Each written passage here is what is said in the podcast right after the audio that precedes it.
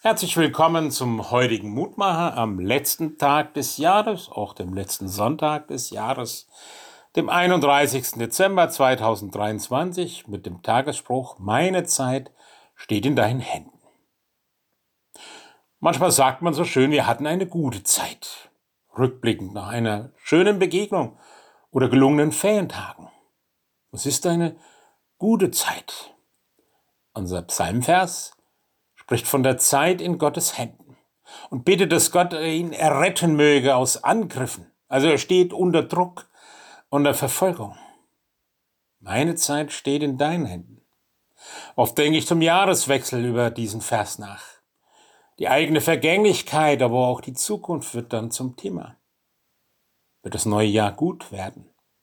Werden meine Träume und Hoffnungen sich erfüllen können?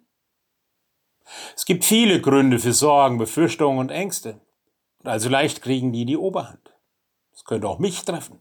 Es könnte noch schwieriger werden mit der Zukunft der Arbeit, dem Klima oder was auch immer. Der Blick in die Zukunft lässt uns eben nicht nur Pläne schmieden, er weckt Befürchtungen. Welchen Weg werde ich gehen? Wird es mir gelingen, mein Leben sinnvoll zu gestalten?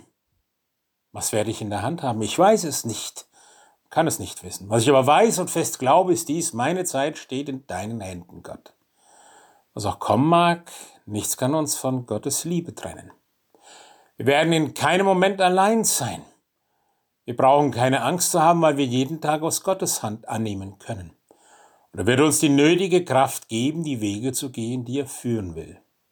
Macht euch keine Sorgen um den morgigen Tag, denn der morgige Tag wird für sich selbst sorgen. So hat Jesus seinen Jüngern geraten. Das entlastet uns, gibt uns die Freiheit und den Mut, die Wege zu gehen, so wie sie sind und kommen, in der Gewissheit, in dem Vertrauen, es ist Gottes Zeit. Ich bete noch.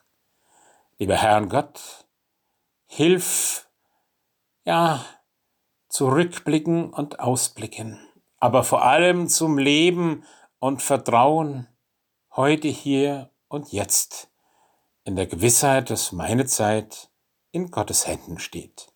Amen. In diesem Sinne ein gesegnetes neues Jahr, Ihr Pfarrer Roland Friedrich aus Bicken.